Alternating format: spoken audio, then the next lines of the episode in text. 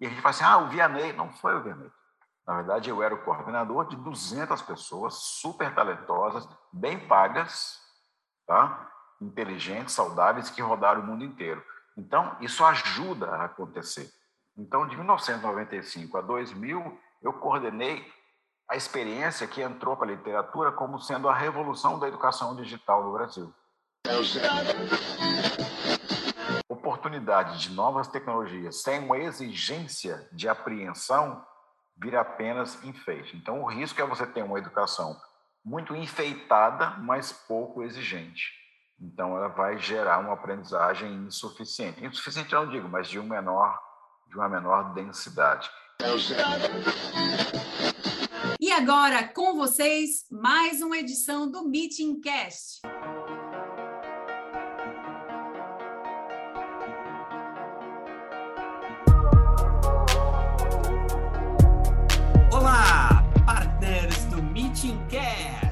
Bem com vocês?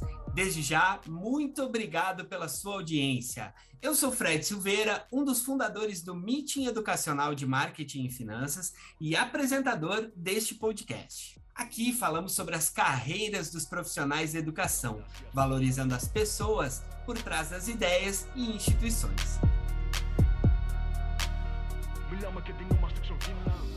O Meetingcast tem o oferecimento da 4S, Gestão Financeira Educacional, uma fintech completa para o mercado educacional. Tudo que se precisa para resolver a vida financeira da sua instituição você encontra aqui, sem burocracia, instantâneo e digital. Quer um exemplo? Receita garantida. Zere a sua inadimplência, receba 100% das suas mensalidades na data programada, sem atrasos. Bacana, hein? Então, não perca tempo. Acesse fores.tech e conheça as soluções que o Diogo e sua equipe podem oferecer a você de um jeito diferente. Tecnológico quando você quer, humano quando você precisa. Contamos ainda com a parceria da Fundacred, Crédito Educacional, QHMDS Seguros Educacionais e Qualinfo, Tecnologia para Educação. Nosso convidado de hoje é outro nome daqueles que vai nos obrigar a dispensar completamente o roteiro de apresentação. Trata-se de um monstro sagrado da educação, uma lenda viva, cujo nome se apresenta por si só. Senhoras e senhores, hoje temos a honra de trazer aqui no Meeting Cast nada mais, nada menos do que João Vianney. Ed, querido, precisava começar me chamando de velho, cara. Oh, o cara já abre e fala assim: o cara é do passado, o cara vem de longe, o cara só está vivo porque não morreu. Oh, o cara já começou me destruindo. Ah, oh, mas amigo, como você é, é da Bahia, tá perdoado. Meu amigo, uma honra enorme a gente, a gente lhe ter aqui, né, para a gente poder conversar.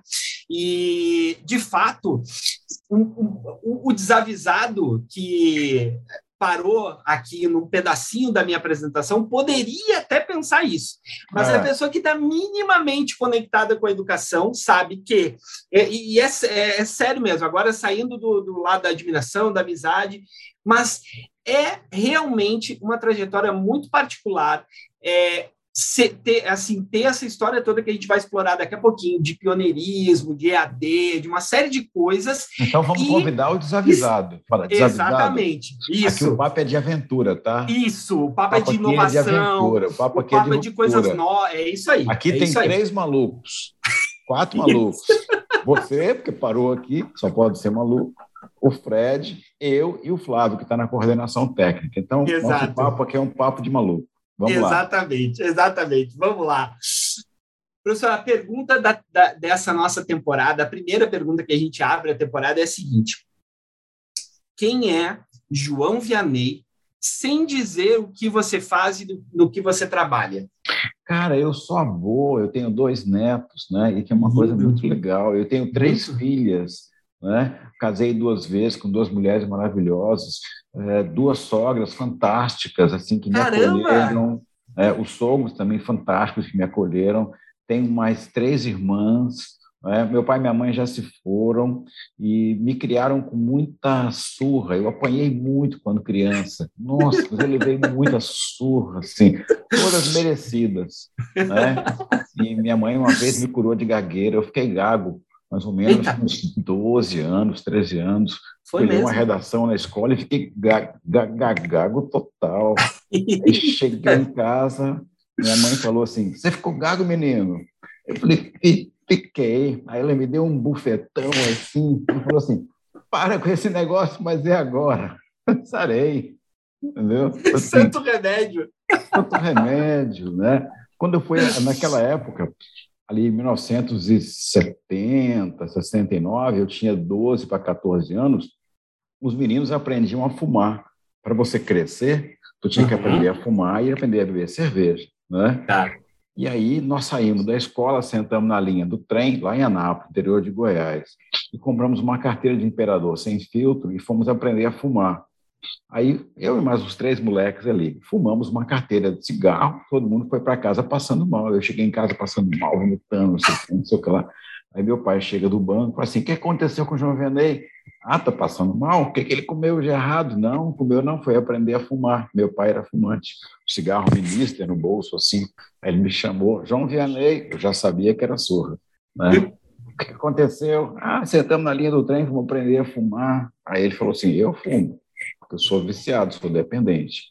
Você não tem que seguir meu mau exemplo. Aí tirou a carteira do bolso, assim, ó, bateu assim, puxou o ministro, arrancou o filtro e falou assim: abre a boca. Eu falei, cara, ele vai fazer eu fumar esse cigarro, não dou conta. Ele falou, abre a boca. Eu abri a boca, ele enfiou o cigarro na minha boca e pegou Eita. minha boca, igual boca de queixado, assim, aí come, tchac, tchac, e me fez comer e engolir aquele cigarro. Nunca mais fumei. Eita! então, essa é a minha vida. Se você quer saber de onde eu venho, eu venho de um mundo real. Não existe mais, né? Não. Assim, eu vejo. Eu fui criado com muita liberdade, fui criado no interior, em cima você de nasceu em Você nasceu em Anápolis? Anápolis. Em Anápolis. Legal. Eu fui criado Conheço. em cima de uma bicicleta, de calção, chinelo, camiseta. A gente caçava, pescava, viajava, viajava três, quatro, cinco moleques de bicicleta com 12, 13, 14 anos, ficava dois, três dias no meio do mato, ninguém preocupava, não tinha violência. Né? Uhum. Né? Então uhum. eu venho outro mundo. tempo, outro mundo. Eu venho de uma liberdade enorme, assim, né? Tá. Então, eu acho que isso me ajudou, assim. Eu fui criado com muita liberdade. Minha mãe me ensinou a ler os clássicos. Eu li Monteiro Lobato, toda a obra do Monteiro Lobato. É, eu li Jorge Amado. Aprendi a amar a Bahia antes de conhecer Olha. a Bahia. Quando eu conheci a Bahia, eu fiquei tão feliz. Eu chorava, ninguém entendia por quê. Eu falava, eu estou na Maralina, existe. eu estou no Tororó, existe o Tororó. Né? tipo assim, o vapor de cachoeira não navega mais no mar. Eu estou em cachoeira, né? Então, isso para mim foi de uma riqueza enorme. Quem me deu essa riqueza foi a minha mãe. Se você perguntar assim, o que, é que seu pai te deu? Pagou a escola e me deu muita surra. O que, é que sua mãe te deu? Muita surra, mas me deu os livros, me deu o sonho, me deu a fronteira, me deu a Bahia, né? me deu Jorge Amado, né? É, me deu João Gilberto, me deu Caetano, me deu Gilberto Gil. Minha mãe me deu isso no interior de Goiás. Ela comprava Uxa. os livros pelo reembolso postal e comprava os discos também pelo reembolso postal. Uhum. Né? Então, eu devo toda a minha iniciação à vida cultural, à educação, eu devo à minha mãe, que me ensinou a pensar e me criou para ir embora. Né? A gente não tinha, era uma família a gente tinha uma boa condição de vida, mas a gente não tinha posses, e ela criou a gente para ir embora. Ela falava assim: estuda, porque a única herança que você vai ter é o teu cérebro. Estuda para você seguir na vida. Né? Então, perfeito, esse, esse perfeito. sou eu. É. Cara, você... e, eu, é. e, eu, e, eu descobri, acabei de descobrir agora que nós temos algo em comum, além de sermos humanos, de termos dois uhum. olhos e etc. Eu uhum. tenho, eu posso dizer que eu tenho algo em comum com João Vianney. Eu é. também li, eu também li muito, praticamente a minha alfabetização se deu lendo Monteiro Lobato, quando Sim. era criança. Jorge Amado chegou depois, mas Monteiro depois. Lobato é, fez parte chave, da minha. A chave do tamanho, Renações de Narizinho, Caçadas de Pedrinho. Eu, aquilo para mim era uma fantasia. Eu, eu morei no sítio do Pica-Pau Amarelo. Claro. Né? Claro. Então, com, com, bem pouco tempo, eu não lembro que idade exatamente que eu tinha, mas para ter uma ideia do intensivo em Monteiro Lobato, com um pouco, sim, com algum tempo de, de. Eu acho que não tinha 10 anos de idade quando eu li Urupês, por exemplo. É, aí então, depois disso, é, é.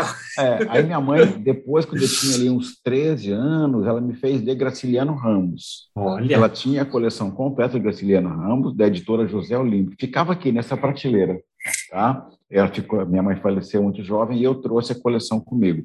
Há uns 10 anos atrás eu mandei restaurar e mandei lá para Palmeira dos Índios. Abri um Instituto Federal lá, eu mandei lá para a biblioteca do Instituto Federal uma edição original de 1957 da José Olímpio.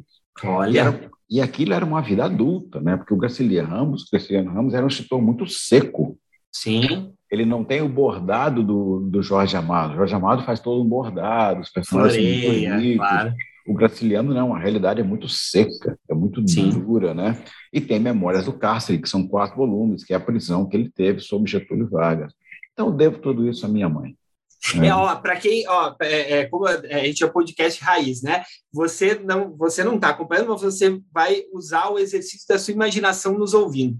Estamos falando aqui com, com o João Vianney, ele está, o seu, o seu cenário é uma belíssima biblioteca. E ao contrário de outras coisas que tem por aí, isso não é um cenário eletrônico, não, tá? É um cenário real. Você já viu isso? Já viu é isso? 3D, o, 3D. o pessoal coloca aqui, coloca é. aqui uma, um cenário cenário aqui fake, mas o caso dele não é. Você não está vendo isso, mas é, é real. É real. Ele acabou, inclusive, de, de pegar aqui ó, um elemento. Olha aí, rapaz.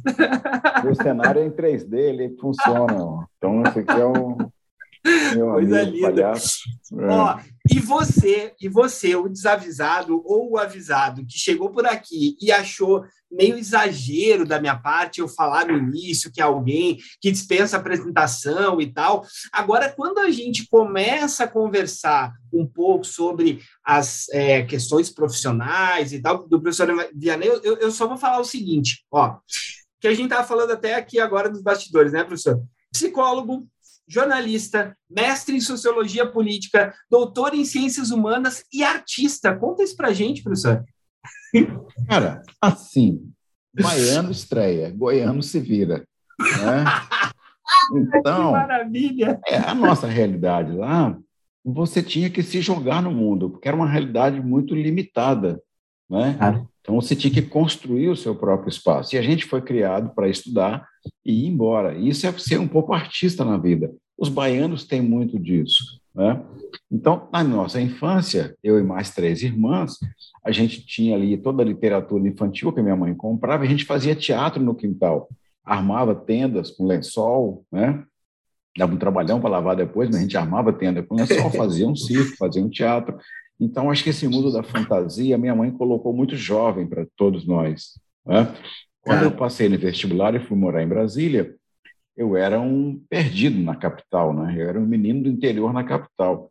A claro. primeira tribo que me acolheu foi a do grupo de teatro da universidade, do grupo Olha. de teatro da UNB, lá em Brasília. Então foi onde eu cheguei, porque quando você chega perdido numa grande cidade, você tem que procurar alguém para te ancorar, para te receber, né? Claro, um grupo, grupo de identificação. Um grupo de identificação. O meu primeiro grupo de identificação eu poderia ter me identificado com grandes corruptos que estão hoje mandando no Brasil, foram meu, meus colegas de faculdade, né? Mas eu fui acolhido pelos malucos, né? Tipo assim, Ainda bem. Fui acolhido pelos malucos da universidade ali, e eu entrei na universidade, na engenharia, e fui para o grupo de teatro, e fui acolhido ali.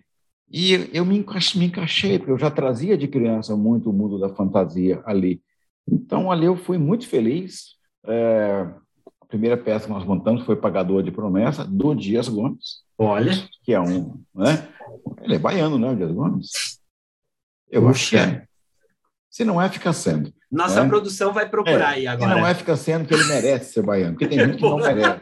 ó, ele, se, ele, só, só para. É. Essas referências à, à, à Bahia, ó, nossa produção está dizendo que sim, ele é baiano, né? E, e essas fosse, referências. Se não fosse, estava nomeado. Estava nomeado, estava nomeado. nomeado. Que é, é. é, essas referências todas é em relação, e aí eu também quero fazer minha homenagem a essa terra maravilhosa que me acolheu aqui há três anos e espero que seja uma história que dure muito tempo, com todo o respeito e o orgulho ao meu querido Rio Grande do Sul, mas A Bahia, a e Bahia. eu também amo de paixão. Quem chega no Santos mora no meu coração. Trabalhei na Varg.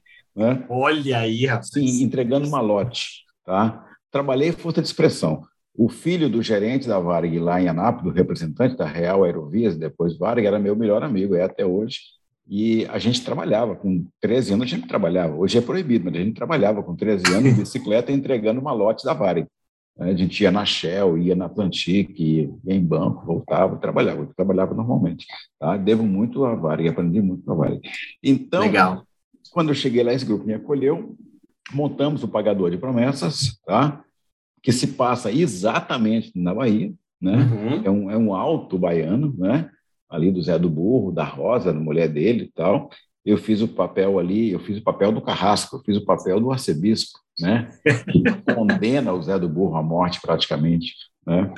E dali eu segui no teatro, a gente abriu um grupo de teatro depois em Brasília, chamado Grupo Sucata, um grupo muito rebelde. Depois montamos A Invasão do, Dias, do Dias Gomes, foi a primeira peça liberada pela censura, né? A gente montou a invasão, foi um sucesso enorme, muito legal. Eu participava do grupo, eu não era líder de nada, eu era membro do grupo. Né? Uhum. E, mas me, me, acolheram, as pessoas me amaram ali e eu me senti acolhido. E aí eu Tá. segui nessa carreira de ator de teatro, diretor de teatro durante muitos anos. E quando eu tinha que fazer o registro profissional, e aí eu fui na DRT, levei o meu currículo. Então, meu primeiro registro profissional não é de psicólogo, nem de jornalista, é de ator. Né? Então, e, e no INSS, a minha categoria é a artista de circo. Então, o meu registro de INSS, de aposentadoria, é artista de circo. Né? E foi muito legal. Depois passei a escrever peça de teatro. Uma peça minha foi montada pelo Grupo Galpão, lá de Belo Horizonte, Opa! é, que é fantástica. Espera até um livro agora, quer ver? Deixa eu pegar aqui. Esse é o livro, esse é o livro recente que eles fizeram aqui, ó, o Grupo Galpão. Aham. Está fazendo Olha. 40 anos agora. E há 40 anos atrás, nós estamos em 2022, tá? Se você está vendo esse negócio. Isso, claro, em claro. 2022. 2022, Então, perfeito. por 40 Primeiro, anos, primeiro de 40 anos agosto atrás, de Eles fizeram 2022. sucesso, foi o primeiro grande sucesso deles, foi com um espetáculo que eu escrevi, chamado De Olhos Fechados, que é uma peça infantil de sensibilização de crianças, foi um grande sucesso, ganhou o prêmio de espetáculo do ano em Minas Gerais, o Grupo Galpão explodiu, e por méritos deles, evidentemente, e eles são esse grande sucesso da cultura brasileira, um patrimônio de Minas Gerais, né? o Grupo Corpo na dança e o Grupo Galpão na, nas artes cênicas. Depois eu escrevi um texto que foi censurado em Brasília, chamado Boa Noite General. Eita! Sim, foi censurado junto com o Pra Frente Brasil. E foi proibido pela censura, foi perseguido. Eu sou cadastrado como perigoso, tá? Se tu quer saber, no SNI, a minha ficha é perigoso. Subversivo. Não chegava a ser subversivo, porque já era anos 70. Então, o subversivo era da década de 60. Ah, eu, sou, tá. eu sou classificado pelo, N, pelo SNI como elemento perigoso. Elemento Ah. perigoso. Senhoras É, e então- senhores, estamos aqui entrevistando um elemento perigoso. É, que coisa eu linda. procurei, eu procurei levar essa coisa para a minha vida profissional depois. Né? Morei em Uhum. Brasília, depois casei com uma pessoa do Sul, mudei para Santa Catarina e vim trabalhar com marketing político aqui, fazer campanha eleitoral. Né? Sim. É, e aí, numa época, a Universidade Federal precisava fazer educação à distância. Não existia internet. Era Claro. tudo via fita VHS, filmes, vídeos impressos, mandava pelo correio. E eles tinham que fazer uma coleção de vídeos educativos. Para o Eles pessoal localizar a história no tempo, professor, que ano era isso? Isso era 1995. Olha Os isso. meus tempos de vida.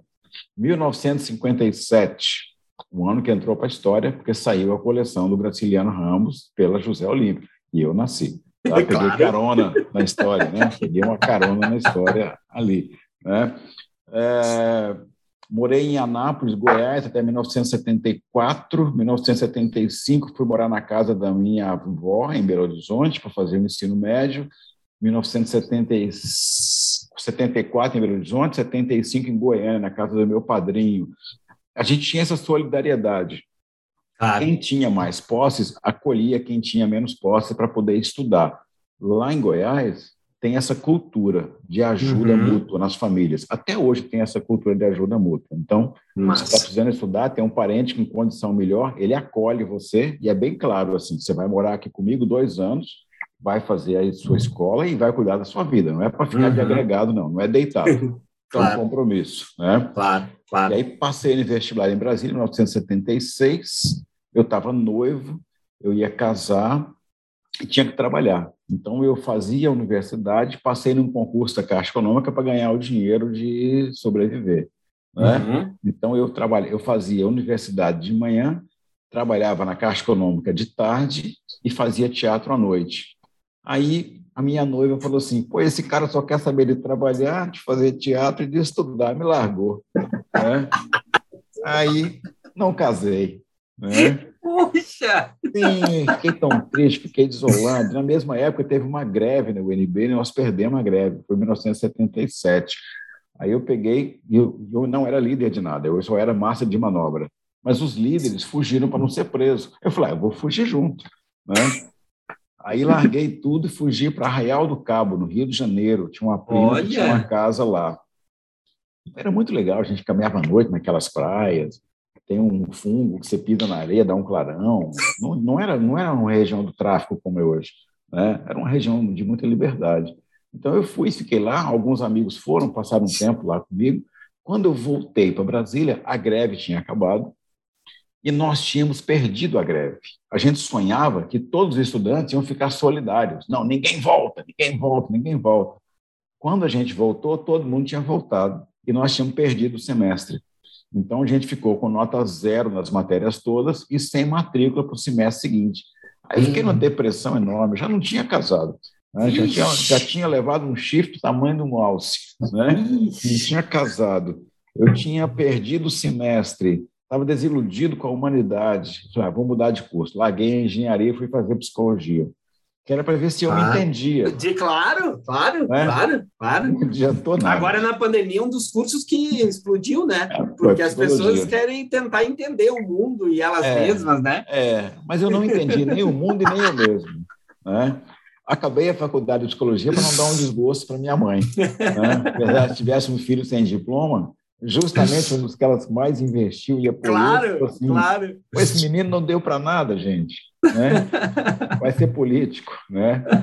Aí eu acabei, não, eu vou acabar o curso de psicologia. Acabei o curso. Na época eu já fazia teatro. Uhum. Quando chegou na época do projeto Rondon, eu estava no final do curso, eu fiz inscrição. Projeto Rondon, para quem é dos tempos de hoje, era uma vez no Brasil, nas décadas de 60 e 70, um projeto chamado Rondon. O que, que era o projeto Rondon? Estudantes universitários das grandes e médias cidades, das capitais, iam passar um a dois meses trabalhando em pequenas comunidades no interior do Brasil, que era para conhecer a realidade do interior do Brasil e levar a contribuição da universidade. Hoje em dia chama projeto de extensão. Isso era isso. Uhum. Aí eu uhum. fui no projeto Rondon, 1900 e sei lá, 79, 80 por aí, né? Onde casei pela primeira vez, né, uma colega de faculdade. E aí a gente chegava numa cidade e vinha um ônibus cheio de alunos da capital, tá? E aí chegava aqueles alunos da capital ali e eles tinham que escolher a prefeitura ia dizer assim, não, esse aqui vai trabalhar ali. Então, o coordenador chegava com 20 alunos e o prefeito. Esse aqui é aluno de quê? Da medicina, vai para o posto de saúde, que aqui tem isso, isso, isso e aquilo. Perfeito. Esse aqui é de quê? Esse aqui é da engenharia civil, vai consertar ponte, que está tudo quebrado. Aí chegou a minha vez. Esse aqui é do quê? Da psicologia. O prefeito falou assim: o que é que isso faz? Ah, ninguém sabia explicar. Né? Aí eu falei: o que, que você faz? O que, que a psicologia faz? Eu falei: a gente escuta as pessoas para conversar com elas, para elas encontrar o caminho da vida, escutar as queixas das pessoas. Falei, vai para a escola, que as professoras só têm queixa, só tem reclamação. Então você vai para a escola. Aí eu fui para a escola. As professoras também não sabiam o que era psicologia. E elas perguntaram assim: o que a gente te conta é igual um padre, você não conta para ninguém. Eita! Eu falei assim: eu não conto para ninguém, mas também não tem penitência. Né? É você que faz o seu caminho. E aí elas passaram a me contar a miséria da vida afetiva que elas tinham, a miséria ah. da vida sexual, da vida pessoal, da opressão masculina. Estou falando de 45 anos atrás, Sim. década de 70 no Brasil. Né? Então, era uma opressão muito grande. E aquilo, eu não tinha preparo para lidar com aquilo. Eu fui me dando um ah. desespero, tipo assim, o que eu falo? Larga teu marido e foge comigo. né? mas eram muitas, não ia dar conta. Não ia dar conta. Não ia dar conta. Né? E aí eu entrei em pânico. Quando eu voltei para a capital, para Brasília, fui falar com o meu orientador de estágio, o professor Sebastião, falei, Tião, não vou ser psicólogo. Ele, mas por que, Vianney? Eu falei, Tião, é muita responsabilidade. As pessoas entregam a vida na sua mão. E eu sou meio maluco. Eu sou muito diretivo. Eu vou destruir as pessoas. Aí ele falou, não, acaba o curso. Eu falei, eu acabo o curso, para não dar um desgosto para minha mãe, mas eu não vou ser psicólogo. Aí o meu estágio final foi um relato de atividades com crianças, né, recreação infantil e sensibilização, que eu já fazia no teatro infantil em Brasília, e eu assumi o compromisso. Falei, Tião, você pode me aprovar, porque eu nunca vou usar esse diploma para atender uma única pessoa, e eu cumpri esse compromisso. Então, eu tirei o diploma de psicologia, mas nunca atendi uma única pessoa, porque eu não tenho, até hoje, não tenho maturidade para lidar com o sofrimento de uma pessoa que entrega a vida na sua mão. É uma responsabilidade que eu não, não tenho. Eu nunca ah. atuei como psicólogo. Então, ah. se tu perguntar mesmo assim, eu tenho um monte de profissão que eu nunca exerci. Sim, né? sim. Hum. E, e, aí, como é, como é que a história seguiu? Porque é, a, a, a gente fez essa é, reconstituição da linha do tempo uhum. quando estávamos lá no processo em Santa Catarina. Isso, eu tive do, dois. Do, do EAD, dois, lá em é. 1995, um ano maravilhoso que o Grêmio foi campeão da Libertadores. Eu não podia falar isso, tá bom? Foi mal. Ah, eu tive depois, três, depois tu é, corta aí. Eu tive três tempos de vida. Até os 14, 15 anos, eu morei no interior de Goiás com uma liberdade infinita. Amigos uhum. maravilhosos que eu amo até hoje. Dos 14, 15 até os 18, a obrigação era passar no vestibular de uma boa instituição, porque naquela uhum. época era esse o compromisso. Aí eu estudei para caramba e passei na UNB, que era uma universidade de referência lá em Brasília. Claro. Aí esse foi o primeiro tempo de vida, estudar. Segundo tempo de vida, iniciação profissional. Como eu ia casar, fiz concurso para a Caixa Econômica. Né? Usei a Caixa Econômica para pagar os meus estudos. Quando eu acabei a faculdade de psicologia, eu pedi demissão da Caixa para fazer teatro. Tá? Aí gastei o dinheiro todo que eu tinha ganhado, também teatro, fiquei pobre de novo. Aí arranjei um outro emprego, que foi no Senado Federal, de assessor de imprensa, e trabalhei ali uns quatro, cinco anos. Até me contrataram como psicólogo na carteira, mas eu não trabalhava de psicólogo, eu trabalhava de jornalista. Aí também larguei para fazer teatro. Aí perdi o dinheiro todo de novo. Né? Eita. Sim, eu já fui pobre, já fui rico, fui velho, fui menino, só me falta ser mulher. Né? Então, perdi o dinheiro todo de novo. Aí fui trabalhar com marketing eleitoral, tá? escrevendo roteiro, gravando candidato, dirigindo candidato, ganhamos eleição, perdemos eleição, normal da vida. Os baianos são melhor do que eu nisso. Tá? E aí, fazendo essa produção eleitoral, foi o, te, o, segundo tempo de trabalho da minha vida. Eu tive três tempos, então. Fui bancário, fui artista, vivi oito anos fazendo teatro em Brasília, mas eu não era bom o suficiente para estrear no grande mercado nacional. Uhum. Né? Então, chegou uma época que eu falei assim: o dinheiro que eu ganho no teatro não está pagando a minha vida. Claro. Né? E eu não tenho talento para ganhar mais do que isso. Preciso mudar de carreira. Aí fui trabalhar com marketing político, ganhei um bom dinheiro no marketing político, ganhei-se muito bem no marketing eleitoral. Mas em 1995 começou um terceiro tempo da minha vida, já aqui em Santa Catarina. Eu mudei para cá em 89 para 90 que eu fazia campanhas eleitorais, tínhamos ganhado a eleição para governador e senador aqui, e a Universidade Federal tinha uma demanda de educação à distância.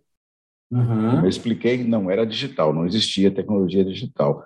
Então, a universidade foi buscar quem trabalhava com televisão, porque eles tinham que fazer vídeos. Aí eu claro. acabei chegando lá, né, com uma equipe grande que trabalhava comigo. Quando eu cheguei lá, numa reunião com o diretor da área, ele falou: Nós temos aqui uma encomenda de 66 cursos para fazer, tem que fazer o vídeo, tem que botar no satélite, mandar apostila para as escolas, isso, isso e aquilo. E o nome disso é educação à distância.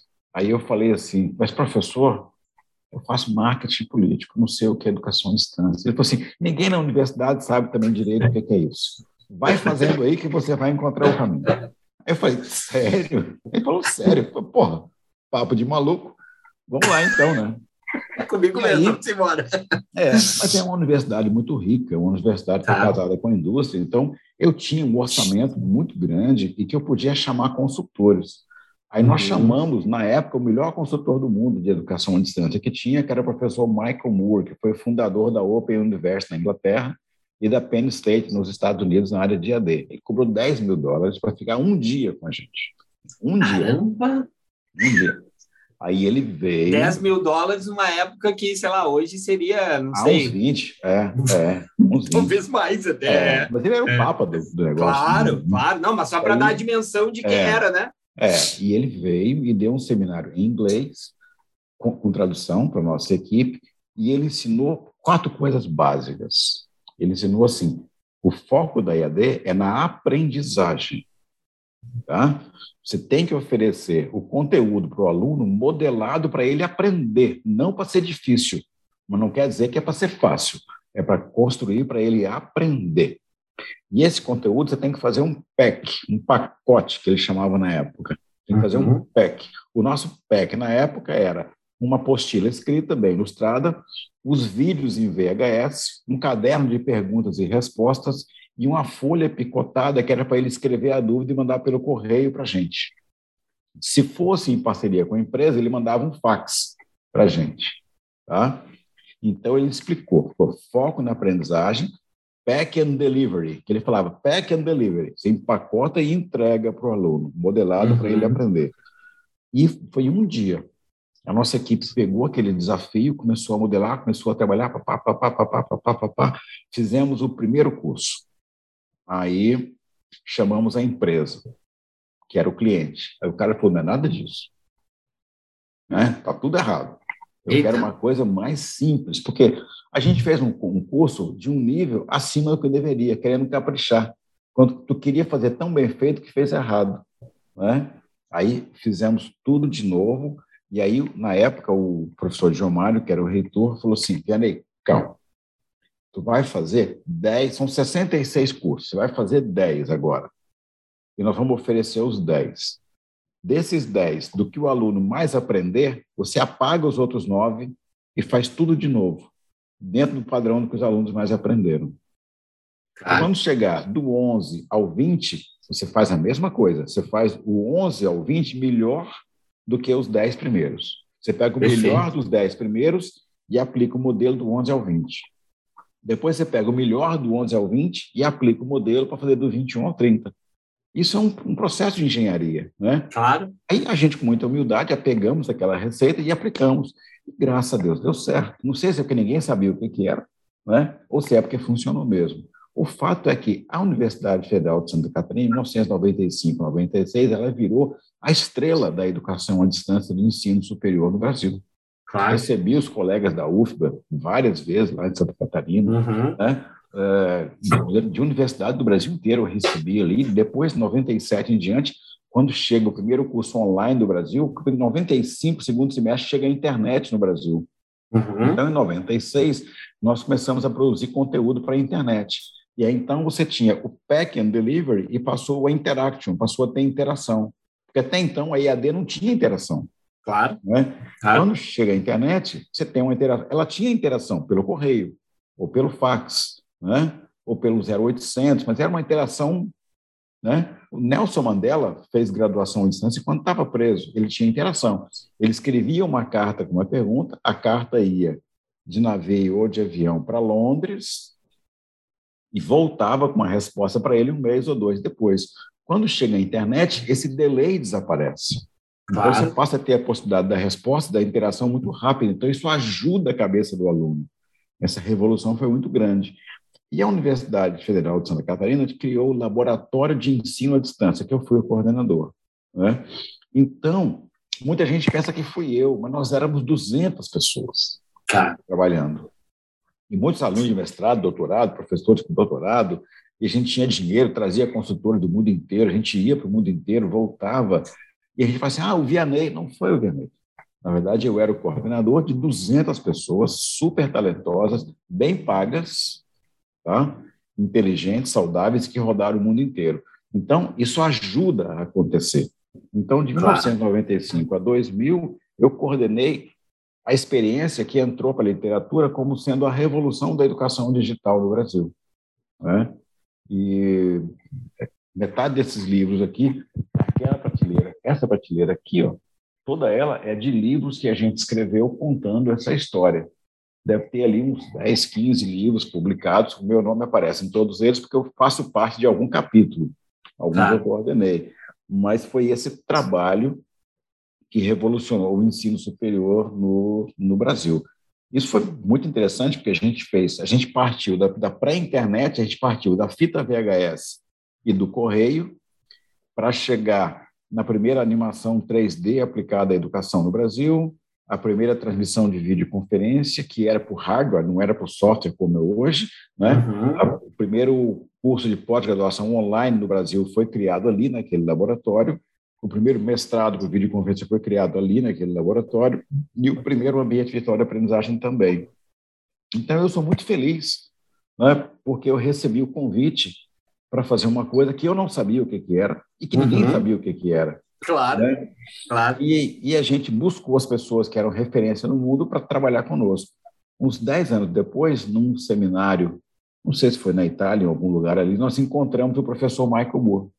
Uhum. Né? Olha! Exatamente. Aí ele, ele reuniu com a nossa equipe, bateu uma foto e falou assim: foi o curso mais revolucionário que eu dei. Foi um dia esses capeta do Brasil inventaram uma universidade virtual. É, claro, não foi um dia, a gente gastou uns três, quatro anos para chegar lá. Mas a claro. gente sempre diz que tudo começou com um dia de trabalho com o cara que tinha criado a Open, né? e ele falou assim, olha, quanto tempo vocês têm? Eu falei, nesse preço, um dia. Ele falou, então tá, em um dia eu vou ensinar vocês como fazer uma universidade à distância. Então, e numa receita que me parece, professor, assim, atemporal, porque uhum. é modelar com os melhores, primeiro ter a humildade, né? Mas assim, modelar com os melhores, é, buscar os recursos disponíveis e essa receita de do primeiro do, do, do 1 ao 10 e aí entender o que, que mais deu resultado para poder modelar o último e partir do 11 ao 20, putz, isso me parece totalmente atual, totalmente atual e totalmente moderno, né? É, isso, isso, isso não saiu da minha cabeça. Né? Claro. Isso saiu da cabeça do professor Gilmar de Queiroz, que foi okay. reitor, Sim. e é um cara da engenharia de produção. Então, ele deu uma lógica de engenharia para a gente aplicar na educação. Né? Claro, claro. E que era um conflito muito grande com a pedagogia, porque os professores da área da pedagogia muitas vezes não aceitam a cobrança pelo padrão de qualidade. Claro. E a engenharia tem por default a busca da qualidade como foco, né? Então, isso, durante muitos anos, teve um, um, conflito entre a pedagogia e a engenharia em função de qual é o caminho da educação à distância. E eu fiquei dentro do caminho da, da engenharia, é uma busca contínua de melhoria da qualidade. A qualidade é sinônimo de que aprendizagem do aluno.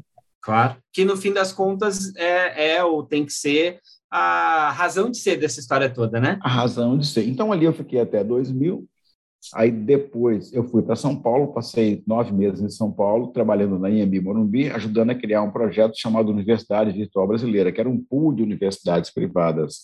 Tá? Mas, na verdade, cada uma buscou o seu próprio caminho. Então, esse, esse projeto ele acabou gerando competências individualizadas. Aí eu uhum. voltei para Santa Catarina com o convite da Unisul para criar a Unisul Virtual. Aí eu fiquei nove anos na reitoria da Unisul, criando um projeto que foi não importante quanto da Universidade Federal, mas ele foi diferente, porque na Universidade Federal ela não cobrava mensalidades avulsas, né? ela só tinha contratos corporativos. Então a gente atendia a elite, grandes empresas. Claro. Ou contratos corporativos, com a Bahia, por exemplo, a gente fez um contrato quando o Heraldo Tinoco era secretário da Educação e a gente foi trabalhar com o IAT, Instituto Anísio Teixeira, tá? que era a formação de professores de matemática, química, física e biologia para o interior da Bahia. Mas era um contrato com o governo da Bahia. Isso durou uhum. de 98 até 2004, 2005. A gente fez muita coisa com a Bahia. Mas na Unisul, o projeto era você atender o aluno no varejo. Claro. Atender o aluno que precisava e que não estava dentro de uma corporação. Então, uhum. tinha que ser uma mensalidade barata, uma metodologia acessível, usando os recursos de internet da época. Então, foi o primeiro projeto de educação online de massa do Brasil. Claro, Você claro. tinha, na época, o projeto da Unopar, que era educação de massa via satélite, igual da FTC na Bahia, via satélite, igual da EADECO no Paraná, via satélite. A gente foi o primeiro projeto de educação online digital, isso em 2001, 2002, com uma internet ainda capenga, não tinha Claro, de escada, né? né? Você rezava o passarinho não cantar de novo. Né? Então, ali foi o meu maior desafio, porque tu tinha que arrecadar o dinheiro para manter o projeto, atender bem o aluno e manter a inovação constante. Claro. Foi, foi, fantástico. É, foi a primeira. É, é, entrou para a história como tendo sido a primeira universidade virtual brasileira, Sim. foi a Unisul Virtual. Né? E também uma equipe fantástica, maravilhosa. É, eu tinha uma vice-diretora na época, a professora Jucimara Rueda, ela foi assim, braço direito, esquerdo. Eu tinha uma equipe de coordenadores de curso fantástica e tinha muita liberdade. Cara. A gente dizia que nosso padrão de qualidade tinha que ser igual à Disney. Tá? A uhum. gente tem que ser, a gente tem que buscar a satisfação do usuário sempre. Se lá é uma memória afetiva de alegria, aqui é uma memória de aprendizagem para ele mudar a vida dele. Né? Então, ali foi mesmo o meu maior desafio profissional, foi na Unisul Virtual. Eu fiquei ali até 2009. 2009 foi a última formatura de abertura de turma que eu fiz. Foi muito, muito feliz. Eu não posso reclamar da vida, Fred, sabia? não, não posso. Lembrando que o Meeting Cast é um oferecimento da 4Yes, Gestão Financeira Educacional, uma fintech completa para sua instituição. Contamos ainda com a parceria da Fundacred, QHMDS e Qualinfo. Ô, ô, professor, e aí, é, como é que, é, como, como é que, de, não sei se foi depois, talvez tenha sido paralelo, mas quando eu falo depois é assim, é, é são duas perguntas em uma que, para mim, elas são quase a mesma coisa, mas aí me corrige, se não for assim, a gente separa elas e responde separadamente.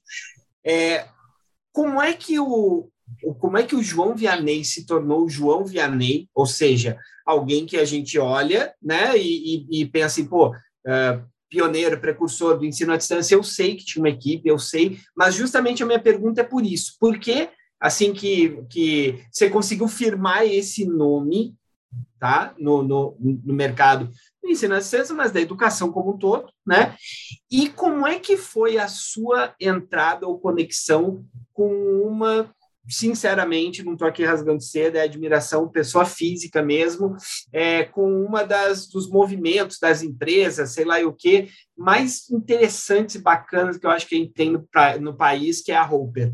Como é tá. é que foi essas, essas duas coisas, tá? Esse, essa consolidação do seu nome no EAD e na educação e a sua chegada na Roper?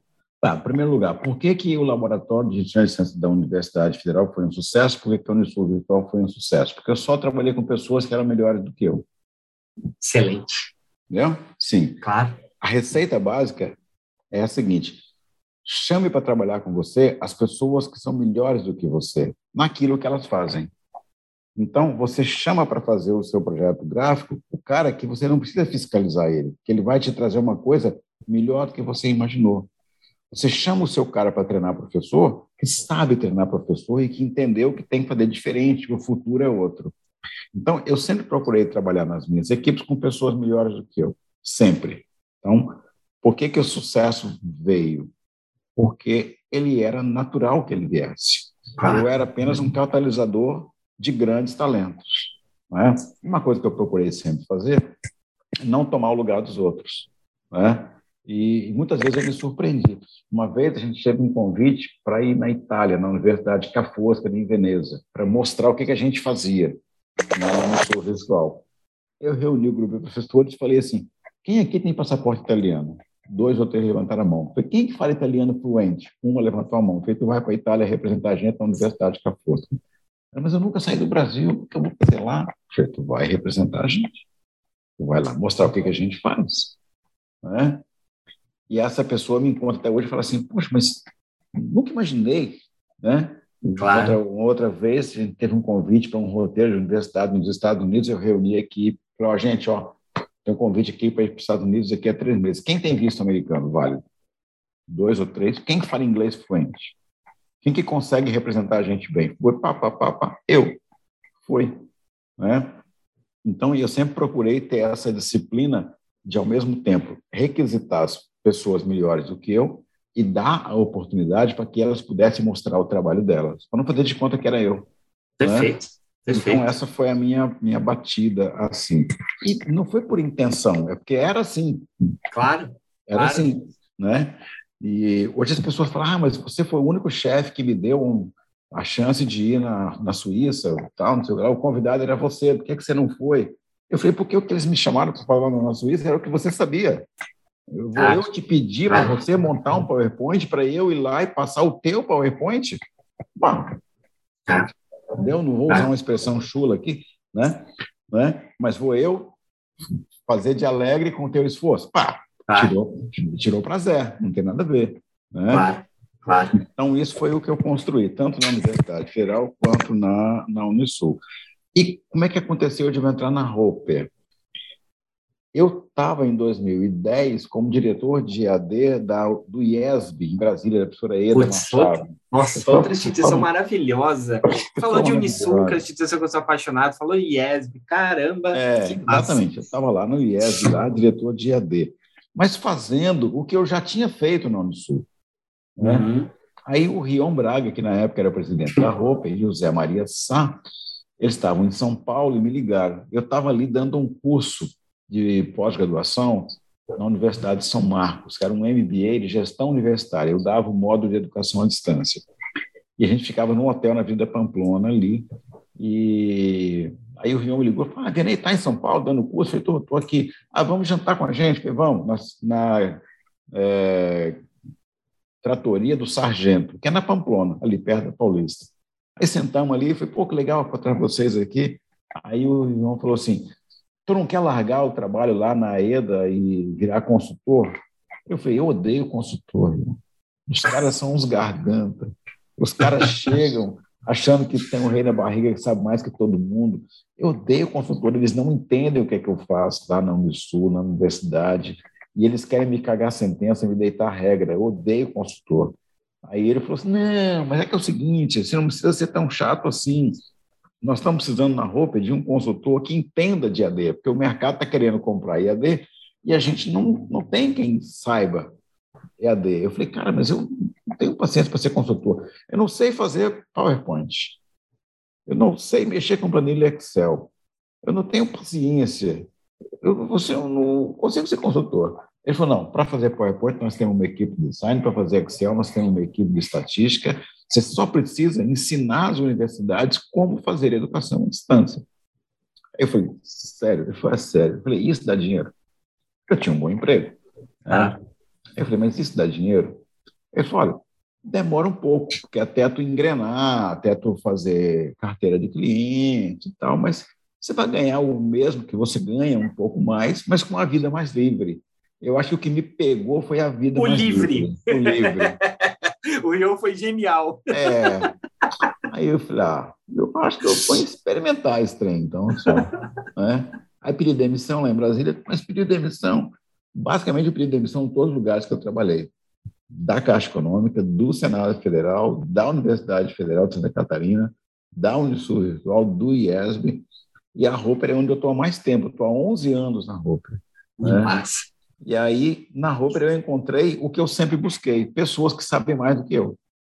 Né? Então, tem lá o Paulo Press, que é um fodão Nossa. de análise de mercado. Nossa. Né? Tem lá o Cosme, que é o fodão de gestão universitária e aprendizagem. Né? Tem o, o, o, Caio, que é o fodão de governança e relações corporativas. O William, fodão na gestão de toda a empresa. Cresceu na pandemia, dando lucro, tudo certinho, tudo redondinho tem o Malcolm, que é o fodão de saber qual que é o caminho das pedras, né? Então tem o Adriano agora, que é o fodão do Enade. As, as meninas são fantásticas. Sim, a sabe tudo de regulatória, a Jucimara sabe tudo de AD, a Cimélia é um demônio do marketing, o Pandolfo é um demônio da EAD. Cara, só tem Dani capeta. Biasi, Dani, Dani Biasi na gestão da permanência, Caramba. só tem capeta. Aí eu é. falei, pô, aqui eu tô bem, porque todo mundo sabe mais do que eu. Né? É claro. Aí eu quetei o facho ali e fiz aquilo que eu sabia que eu podia compartilhar, que era a estruturação de processos e modelagens de, de EAD. É, durante muitos anos, tinha uma grande carteira de clientes, depois eu avisei para o Caio, falei, Caio, daqui a pouco eu vou parar de fazer consultoria, porque as pessoas já vão saber o que eu estou ensinando, né? Então, chega uma hora da sua vida que você já não inventa o futuro. Né? Então, daqui a pouco eu vou parar de fazer consultoria e vou chamar uma galera mais nova do que eu para ocupar o meu lugar. Então, já fazem dois anos que eu não dou mais consultoria. Desde 2020, para situar no tempo, né? Tu está vendo isso aqui hoje, que pode ser qualquer dia da tua vida. Claro, claro. Em 2020, eu parei de fazer consultoria, porque eu já estava quase 12 anos fora do mercado de implementação e chamei três pessoas para entrar para a Roper, porque eu não iria mais dar consultoria. Então, eu chamei a Jucimara Wesley, que tinha sido uhum. minha vice-diretora da Unisul Virtual e que se provou melhor do que eu. Quando eu saí, tinha 11 mil alunos. Ela sumiu, ficou no meu lugar e levou para 14 mil. Então, é a prova de que eu tinha escolhido a pessoa certa, porque ela me substituiu e fez crescer. O Jefferson Pandolfo, que é um capeta de inovação, de modelagem, de processo de tecnologia, tá? E eles dois, então, para a área da IAD. E eu também fazia muita consultoria de marketing para a IAD, tá? Uhum. É, e aí eu chamei vários bordões de marketing dos anos 2000, 2005, até 2005 eram meus, né? É, chegou a sua vez, agora você pode. Todo mundo copiava, mas o primeiro flyer da IAD chegou a sua vez, foi eu que fiz. Né? Não tinha que digital, massa. era papel. Claro. O primeiro flyer claro. chegou a sua vez, foi eu que fiz. O primeiro flyer, agora você pode, também foi eu que fiz. Eu minha equipe, né? A gente que fez Sim. ali. E aí chamamos, eu chamei a Cibele Schutel, tá? para ficar cuidando da área de marketing, não só de EAD, mas de toda a área. Então, eu repeti a minha história, chamei pessoas melhores do que eu. Né? Então, essa foi a história que eu entrei ali. E aí, na roupa, durante a pandemia, eu sugeri para a direção da Roper, e foi aprovado pelo conselho de sócios da Roper ali, que a Roper virasse digital imediatamente. Uhum, né? uhum. Então, a gente propôs uma virada digital na Roper, para não parar as consultorias, para ela criar consultorias digitais e eu criei os webinars como um, um apoio para as universidades durante a pandemia. Uhum. Né? E, e, a Luciana Lavor, que é outro demônio, Nossa. ela criou o Prodese Digital. É? Ela criou o uhum. Prodese Digital. Então, a Roper, em 45 dias, ela Foi. virou a chave para o digital e colocou o seguinte: a Roper está do teu lado. Isso, é isso que eu ia dizer. Não é. foi só virar digital, mas é. foi nesse momento, eu lembro muito bem disso. É. Foi inspiração para a gente também, Sim, no meeting é. aqui. Virou e falou assim: instituição, a gente está aqui. A bora tá bora conversar com a gente.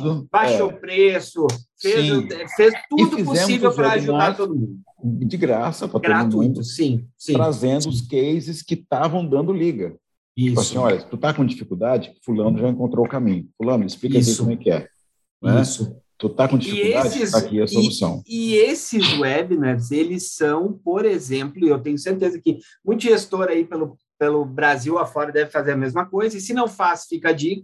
É, esse webinar é, por exemplo, a cada final de captação que a gente tem lá na, lá na Baiana, a gente faz uma coisa que eu, que eu, que eu chamei, a gente está agora é, é, tocando esse projeto junto com o nosso RH, uma pré-temporada. Então, a uhum. pré-temporada é um momento que a gente vai olhar tudo que aconteceu aí na última, o mercado lá fora, né? claro. né? E assim, os webinars da Roper sempre são um capítulo dos principais ali da nossa pré-temporada. Então a gente assiste o webinar, a gente discute, a gente produz trabalhos, né? Não só eu, mas o, o time comercial Sim, da Baiana, é.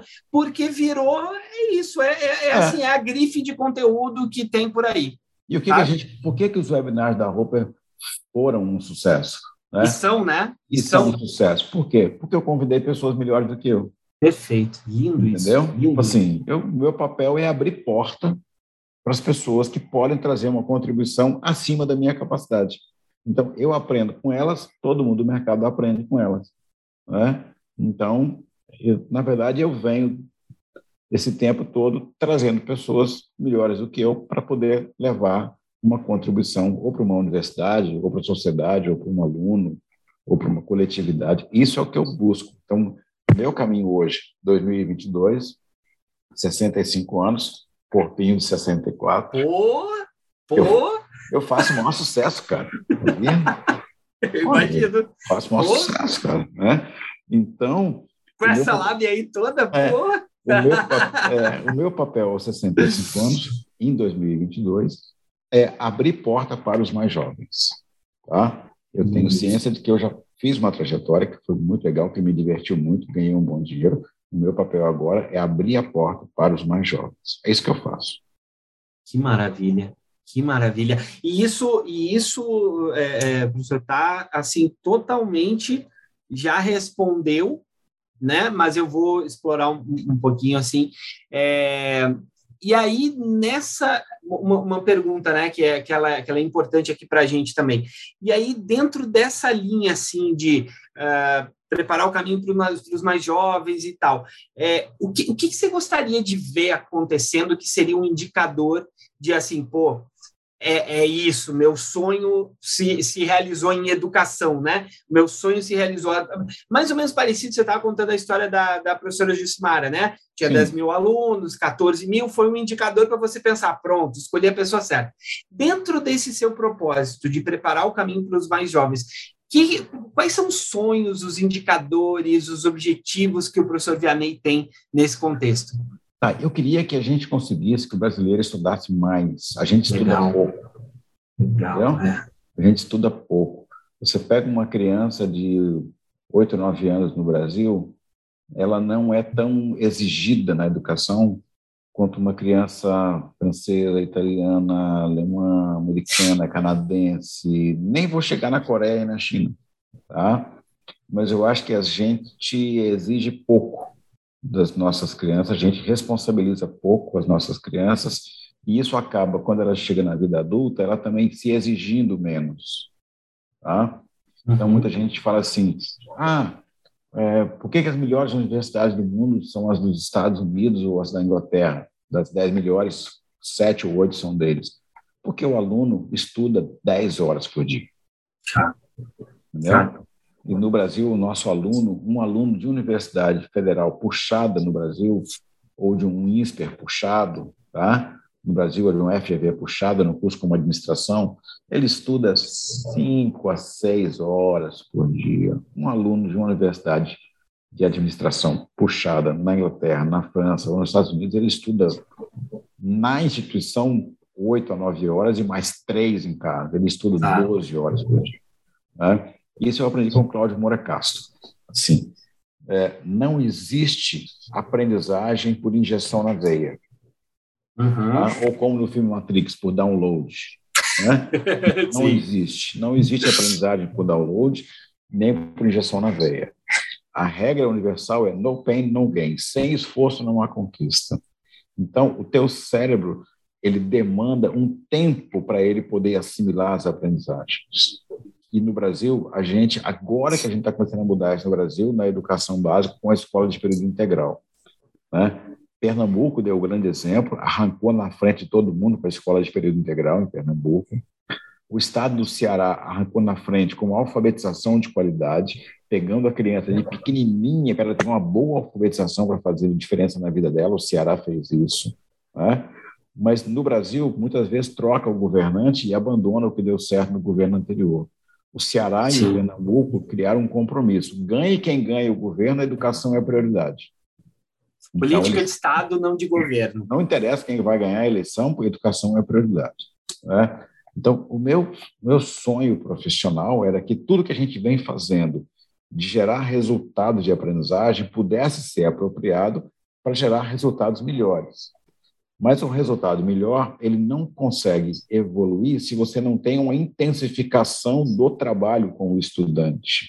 Perfeito. E a gente estuda pouco, a gente dedica pouco tempo à educação dos nossos mais jovens e a gente exige pouco dos nossos jovens universitários. Ah, mas ele é um trabalhador à noite, ele só tem uma hora e meia, duas horas, não sei o que lá. Vai trabalhar no sábado para estudar, vai estudar no domingo, vai estudar no transporte tem que exigir mais, né? senão a plástica do cérebro se acomoda. Uhum. Então, a gente não consegue ser competitivo no mundo. Se um aluno de administração de outros países estuda oito horas por dia, o nosso estuda três. E às vezes, num curso noturno, duas, porque ele, ele, a aula começa às sete e vai até 9h45 e tem um intervalo entendeu? Então, e tem chamada e não sei o que lá, e então você criou uma espécie de um coitadismo da educação, tá? Esse, esse coitadismo ele é inimigo da prosperidade, ele é inimigo da produtividade. E o Brasil está estagnado em produtividade. Eu não sou engenheiro, mas eu leio bastante a respeito disso. A nossa produtividade por trabalhador no Brasil está estagnada há quase 30 anos. Tá? Então, enquanto que em outros países ela vem avançando. Então, o que quer dizer isso? Um cara que fez um curso X, Y, Z em alguns outros países, ele consegue gerar muito mais produto, pode ser na indústria, ou muito mais serviços, pode ser no serviço, ou muito mais atendimento à sociedade do que uma pessoa da profissão similar no Brasil. Sem vencer essa equação, a gente não consegue crescer no cenário internacional. Então, se você perguntar assim, o que é que tu sonha mesmo? Eu sonho que a gente estude mais, com mais rigor, com mais exigência, com mais cobrança e com mais tempo de dedicação. E a gente não tem conseguido caminhar nisso. Talvez com isso uma outra pergunta que eu ia fazer já esteja sendo respondida, mas só queria a sua confirmação e também para a gente falar sobre. É, então, talvez esteja aí o propósito, ou um dos principais propósitos do blog do Enem? O blog do Enem, ele surgiu não com esse propósito. Esse uhum. propósito aconteceu. Ele, ele surgiu, na verdade, quando você tinha um boom de educação acontecendo no Brasil, tinha uma prosperidade financeira no Brasil, Tá? É, isso era 2010, 11, 12, mas ela era artificial, a gente não sabia. Então, você tinha assim, 8 milhões de pessoas fazendo o Enem, você tinha fiéis para negativado, você tinha vagas para todo mundo. Então, a gente criou um curso, um curso que era uma oportunidade para a gente ter uma boa receita naquele momento de prosperidade da sociedade. Perfeito. Só que, ao mesmo tempo, roubaram a prova do Enem. Tá? Uhum. A prova ia ser duas vezes por ano, foi uma vez só é, a sociedade empobreceu, veio o final do ciclo econômico artificial que a Dilma tinha criado, então tudo deu errado. A gente tinha um canal de satélite. Aí eu estava no aeroporto bem triste, e o professor Pedro Graça, que foi vice-presidente de marketing da Estácio, depois foi o presidente da Uniaselv, ele me encontrou no aeroporto. Venei, como é que está o teu projeto lá das aulas do Enem via satélite? Falei, Pedro, muita dificuldade, roubar a prova, né? é, ia ter duas vezes por ano, só está tendo uma, então a gente está tendo muita dificuldade. Aí ele falou assim: olha, cara, a editora Abril comprou uma escola de satélite em Minas Gerais, a Escola Satélite, para fazer um projeto muito parecido com o teu. E eles gastaram milhões de reais e não decolou.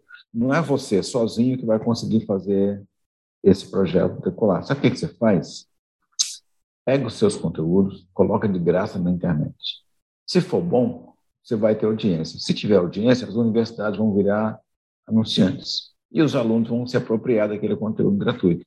Então, quem inventou o blog na verdade, foi o Pedro Graça. Eu só executei o que ele pensou. Né? Mais uma vez, pessoas melhores do que eu. Perfeito, né? perfeito, perfeito. E aí foi, foi um sucesso, deu muito, muito legal. Uh, aí depois a gente conseguiu criar o curso Enem Gratuito, que foi um spin-off do blog do Enem. O curso é gratuito, ele é, ele é um estágio mais avançado, porque o compromisso dele é com a aprendizagem do aluno. O blog do Enem era com a informação para o aluno.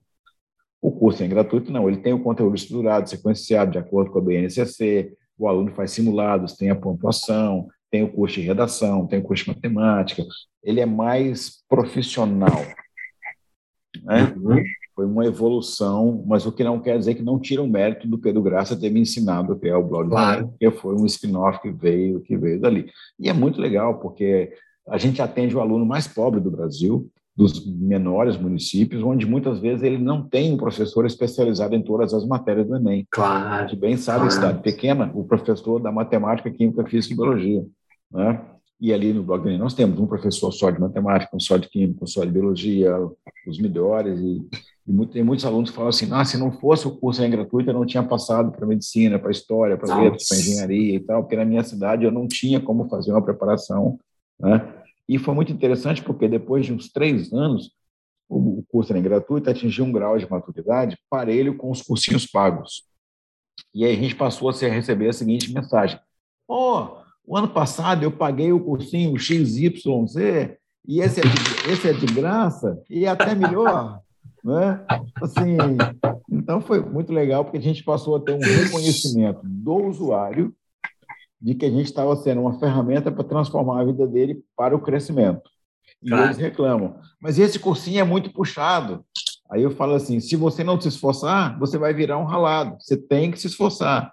Se você não se esforçar, né, nós estamos te dando a ferramenta para você conquistar o seu lugar. O seu lugar pode ser uma vaga numa universidade federal, pode ser uma bolsa no ProUni, pode ser um financiamento pelo FIES, pode ser uma bolsa por desconto numa instituição, mas sempre por mérito.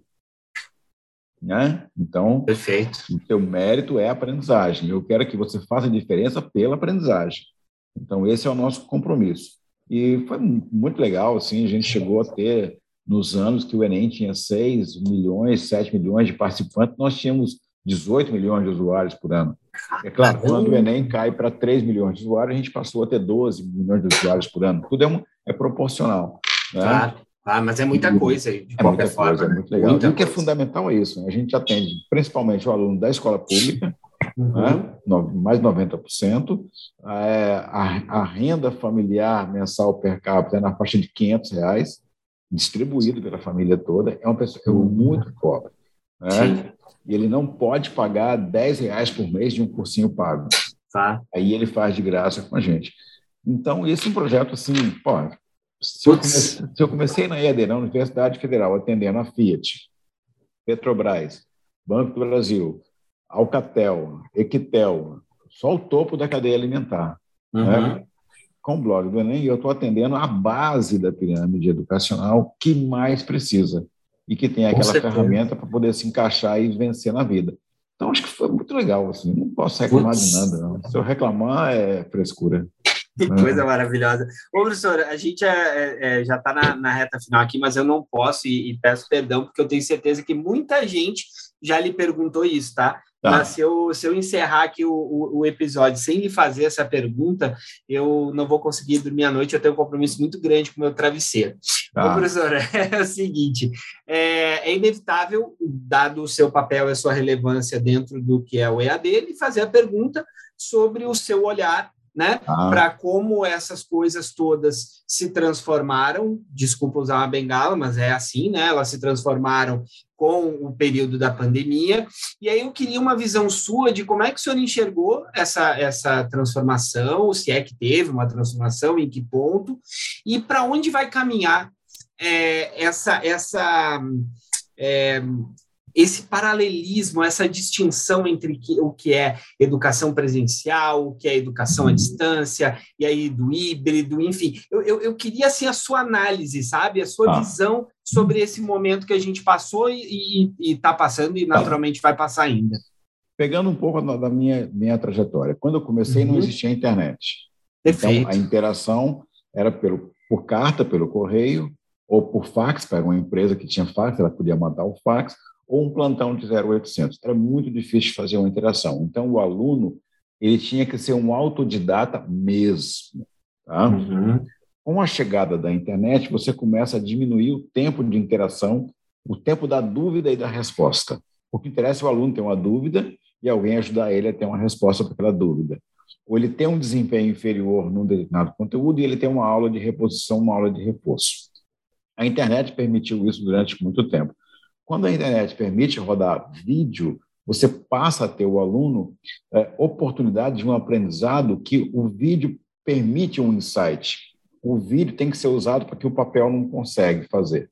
Tá? Uhum. Então, o vídeo consegue resolver o que o papel não resolve. E quando você tem a possibilidade da imersão e da simulação, você tem um grau de profundidade ainda maior. Tá? de experiência do aluno. Então, você está criando oportunidade de aprendizagem com maior profundidade. Mas se você não tiver exigência, vira enfeite.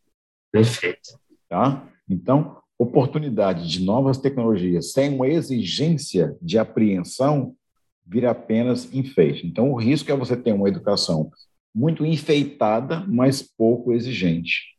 Então, ela vai gerar uma aprendizagem insuficiente. Insuficiente eu não digo, mas de, um menor, de uma menor densidade. Então, a pandemia ela quebrou o estigma que tinha em relação à EAD. Antes da pandemia, no ensino superior, a EAD já tinha a maioria dos calouros. A sociedade já tinha comprado a EAD. A academia que ainda era resistente. A sociedade tinha comprado, porque é muito barato, está em todo lugar, tem todos os custos, e nós somos pobres. O Brasil é uma nação de pobres. Nós somos pobres. Né? O nosso PIB per capita é muito baixo, a nossa renda média é muito baixa, a nossa desigualdade é absurdamente alta. Né? Então, num país de pobres em busca de oportunidade, quando chega a EAD capilarizada, com polos no Brasil inteiro, com um amplo catálogo e uma mensalidade que é, ó, lembra do Chico Anísio? E o salário, ó, né? e a mensalidade, ó, né? evidentemente que ela vira preferência popular. Né? Todo mundo usa. Né? Parafraseando o Chico Anísio, né? todo mundo usa. Tá? Isso. É. Então, mas isso para mim não é motivo de, de orgulho, é motivo de alegria. Mas o orgulho é quando todo mundo aprende. Perfeito. Não basta que todo mundo estude. Todo mundo tem que aprender para superar o estágio de aprendizagem anterior da sociedade. Então, o aluno que faz engenharia civil hoje, pela EAD, ele tem que ser melhor do que o aluno que fazia engenharia civil no presencial há 10 anos atrás. Tá? Uhum. Então, com a pandemia, a gente quebrou esse paradigma de que era possível, tá? a gente mostrou essa possibilidade, mas ainda não temos o domínio completo da didática. A tecnologia é mais fácil porque você compra. A didática é mais difícil, porque tu tem que desenvolver. Tá? Então, esse é o, o a, a, linha fina é a didática, não é a tecnologia. Tá? Então, a gente está dominando isso aí ainda. Para onde que a coisa vai? A coisa já é híbrida. Tá? A coisa já é híbrida. Quem fazia EAD antes da pandemia e estava num polo, por exemplo, da Unicelv, que tinha um tutor presencial no polo e atividades, já era híbrido. Quem fazia na Unicesumar uma engenharia à distância com atividade de aplicação no polo, já era híbrido. A primeira que fez engenharia no Brasil foi a Uniub. Nem existia a palavra híbrido aplicada à educação e o curso deles já era híbrido. Da Uniub, que foi a primeira que teve engenharia. O hibridismo no Brasil ele é permitido pela legislação, mas nós somos muito portugueses até hoje, é difícil tirar essa âncora de Portugal. A gente quer normatizar tudo, tudo é um cartório no Brasil. Uhum. Né? Então a gente quer carimbar de IAD, quer carimbar de presencial, quer carimbar de híbrido. Você vai numa universidade dos Estados Unidos, não tem carimbo, tem compromisso de aprendizagem. Como que ela vai ensinar é problema dela, mas ela tem que entregar uma pessoa com competência. Então, ela pode fazer uma mescla de presencial com EAD, com híbrido, mais isso, mais aquilo, e entregar uma formação de qualidade. No Brasil, a gente é prisioneiro. Olha, Castro Alves, quando cantou a liberdade, tá? ele cantou a opressão dos escravos, né? Ele cantou a opressão dos escravos pleiteando a liberdade. A gente ainda não se libertou de Portugal. Portugal já se libertou de Portugal. Mas nós não nos libertamos, nos libertamos ainda da velha Portugal imperial, onde tudo tinha que ter autorização do rei, tá? É, ou do governador geral, né? ou do representante da coroa na colônia. Então a gente depende do carimbo do MEC para fazer as coisas. E o carimbo muitas vezes limita, porque ele fala: você só pode ir daqui até aqui. Aí você fala assim, não, mas se eu for até aqui, eu não aprende mais. Mas não pode, porque você é AD. Ah, mas se eu for até aqui, ele aprende mais. Mas não pode, porque você é presencial. Então, essas amarras coloniais, tá? que a educação de Portugal já perdeu, tá? Uhum, a educação uhum. do Brasil preserva. E isso é muito ruim para a experimentação. E aí você tem, por exemplo, o ENAD, que é a nossa métrica de qualidade ela não é a métrica de qualidade. Da nota do ENAD, que aparece no resultado final do MEC, a prova vale 30%. Aí tem o questionário socioeconômico, vale 20%. O insumo de não sei o que lá vale 15%. O insumo de não sei o que lá. Não é aprendizagem pura aquele resultado. Então, parece que a nossa cultura evita a cobrança, evita o rigor, evita a métrica. E isso nos tira a dedicação, nos tira o compromisso em busca da performance. Né? Isso é um, é um vício colonial. Né? É um vício colonial. É, quando a minha filha mais nova fez vestibular, aqui em Santa Catarina, em Florianópolis, na Universidade Federal, caíam cinco livros, todo ano, caíam cinco livros diferentes. No ano que ela fez, um dos livros era Memória de um Sargento de Milícias, que eu nunca tinha lido. Aí eu fui ler. Foi escrito no Rio de Janeiro, né, na época do Império, ali, e conta a realidade das pessoas que dão um jeitinho em tudo. Então, o cara queria trabalhar no palácio porque ele conseguia furtar comida. O cara queria ser oficial de justiça porque ele conseguia ganhar sem ter que trabalhar. Né? E aquilo era uma coisa. É contado em tom de uma, de uma. como se fosse uma comédia, mas é uma tragédia. Né? Então, a gente tem que eliminar o jeitinho da educação. Né? Tem que eliminar o jeitinho do Enad. Temos que eliminar o jeitinho do pagou-passou. Tudo isso é inimigo da qualidade do país, não só da educação. Né? Então, para onde a coisa vai, ninguém sabe o futuro. Né? Mas ele caminha para hipertecnologia, para hiperoportunidades. Cada vez a educação é mais acessível para as pessoas, tá? mas ela ela pode ser ampla, pode ser barata e ela pode ser quase universal, mas se ela não for exigente, ela não transforma. Esse é o problema. Professor, a gente a gente está se encaminhando aqui agora, estamos encaminhando aqui o, o episódio para o final. E antes de encerrar, eu, eu tô aqui meio sem jeito de lhe pedir isso. Eu sempre uhum. sou meio sem jeito de pedir isso para os nossos convidados, que eu acho que eu, eu acho que na próxima temporada eu vou me inspirar e vou e vou rebatizar esse quadro para, sei lá, momento cara de pau, alguma uhum. coisa desse tipo, porque a gente é, é, faz um pedido aqui que é meio nesse caso, esse pedido é pior um ainda. Ele é mais. Pô, podia ser, né? Não, mas tô brincando. Um, passar um pix. É. Ó, é, é, é um momento cara de pau no seu caso, é, é, é quase um caso de polícia. Por quê? Você já começou o programa já falando de cultura, de livro, de música, cantou aqui pra gente. Não, é, eu... Puxa, muita coisa legal. Mas a gente tem um compromisso editorial, tem um quadro chamado que é o nosso Momento Gift Work, que a gente pede para o nosso convidado nos deixar um presente, nos deixar um, um livro, uma música, um insight, uma estação, um filme, Castro lá, Alves. qualquer coisa. Pronto. Castro, Castro Alves. Olha né? aí, olha é. aí. O coisa livro linda. caindo na alma é o germe que faz a palma, é a chuva que faz o mar. Bendito aquele que semeia livros, livros a mancheia e manda o povo pensar. Essa edição foi um oferecimento da Fories, Gestão Financeira Educacional uma fintech completa para o mercado educacional.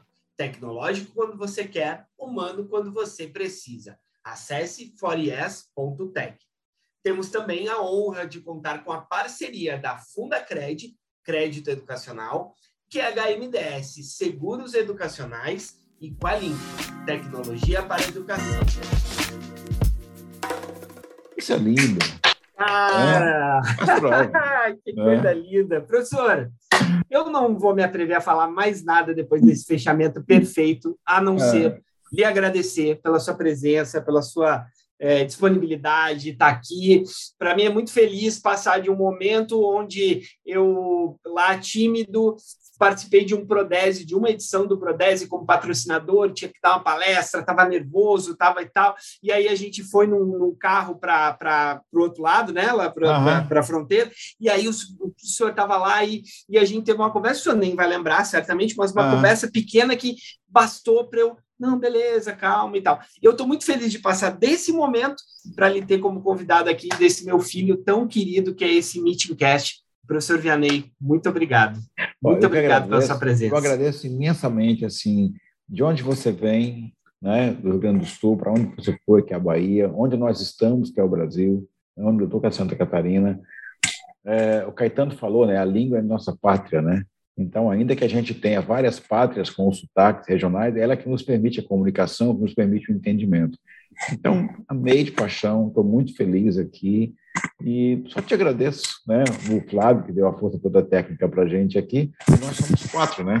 É o maluco que está aqui assistindo a gente. Isso, E isso. nós três outros malucos aqui fazendo esse, esse, esses mosqueteiros, né? Então, é um por todos, todos por um. Beijo bem grande, né? Vamos em frente. Tá? Obrigado, professor. Obrigado a você que está nos ouvindo aí. é, nosso partner, nosso, nossa comunidade aí que nos ouve. Fiquem ligados, quando você menos esperar aí, a gente vai ter um episódio novo no ar. Não sei se a gente vai conseguir manter o mesmo nível, mas tentaremos. Grande abraço, até a próxima, pessoal. Beijo.